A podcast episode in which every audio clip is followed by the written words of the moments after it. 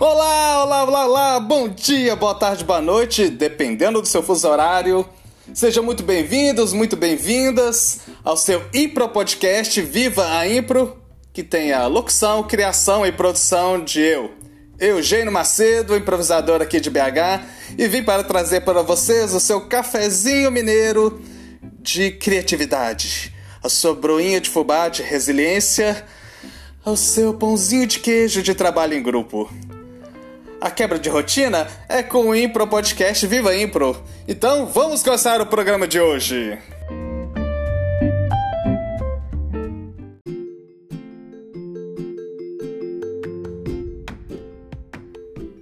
Amigos e amigas, semana passada falamos da história do teatro brasileiro vamos falar de um dos primeiros atores famosos brasileiros que é nome de teatro. Você já deve ter ouvido falar o Teatro João Caetano, lá no Rio de Janeiro.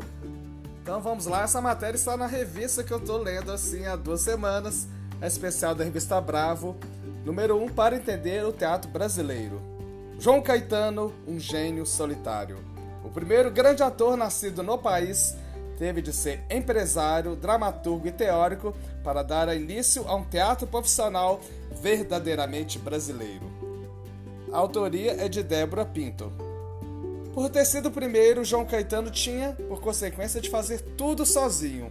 Nascido em 1808, na cidade de Itaboraí, no Rio de Janeiro, o primeiro ator profissional brasileiro de destaque, brilhou em dramas dramáticos, dramas românticos, brilhou em melodramas, comédias e tragédias com personalidade forte e sentimento nacionalista que vigorava no Brasil nos primeiros tempos da independência, ele assegurou o nascimento do teatro brasileiro.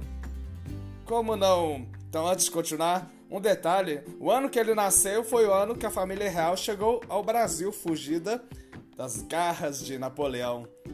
Então vamos continuando. Quando não existiu escolas de interpretação, foi nos palcos que João Caetano adquiriu a sua técnica interpretando papéis cada vez mais destacados até conhecer o completo estrelato.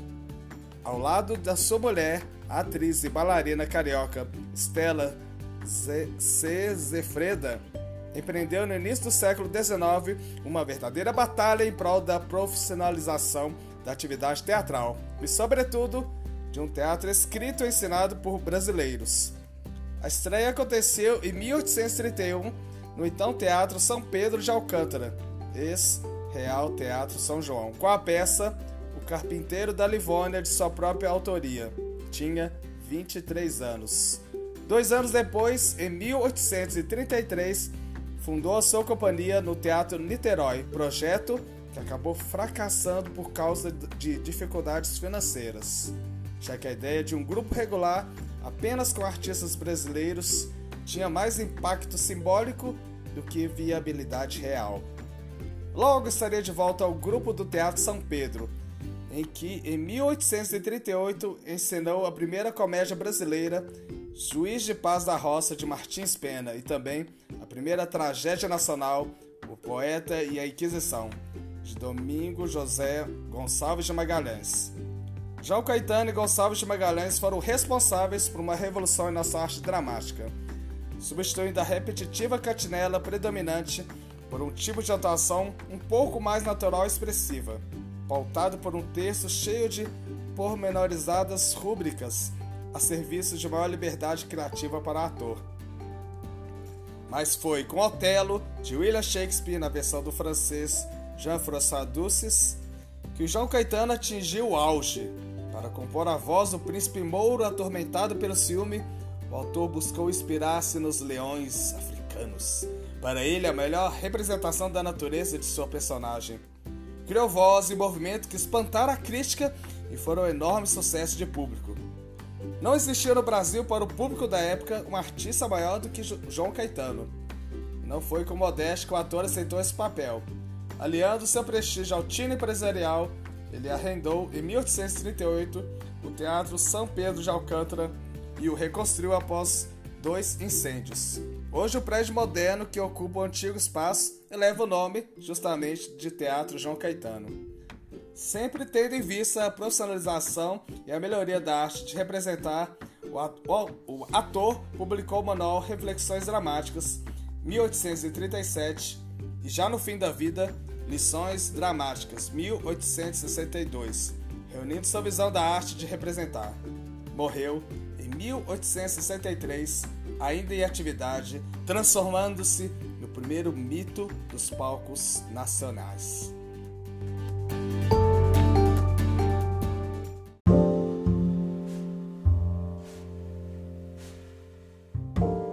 Glossário de termos da improvisação teatral.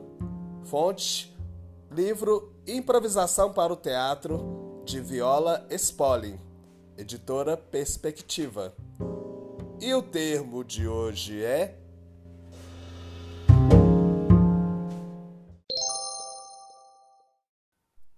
assumir um papel.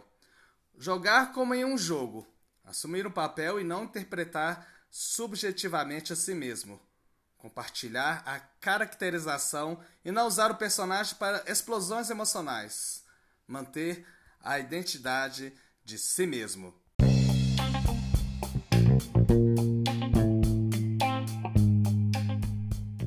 Viva a Impro Indica!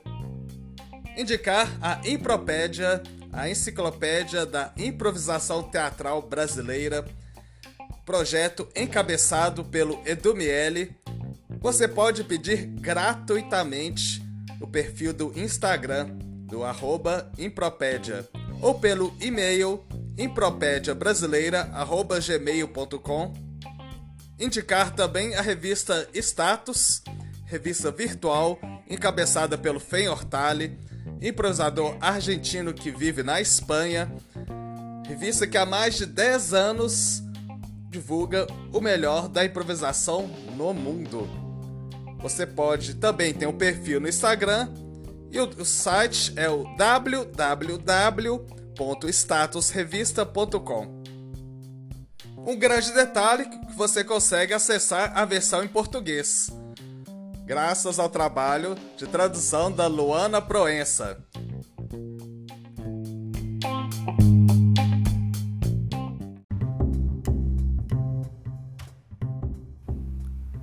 Maravilha, maravilha, já terminou mais um episódio do Viva Impro, esse maravilhoso podcast. Mas semana que vem tem mais. Críticas, sugestões, dúvidas? Mande uma mensagem no meu Instagram, eugênio.macedo.impro11 ou mande um e-mail para eugênio, eoscomédia, arroba gmail.com Eugênio e os Comédia. E se você quer apoiar essa produção totalmente independente, faça um Pix. Vai, qualquer valor, o que o seu coração mandar e que a sua carteira estiver disponível. Anote a chave: 31 98894 7197. Um grande abraço a todos e vivam a Impro!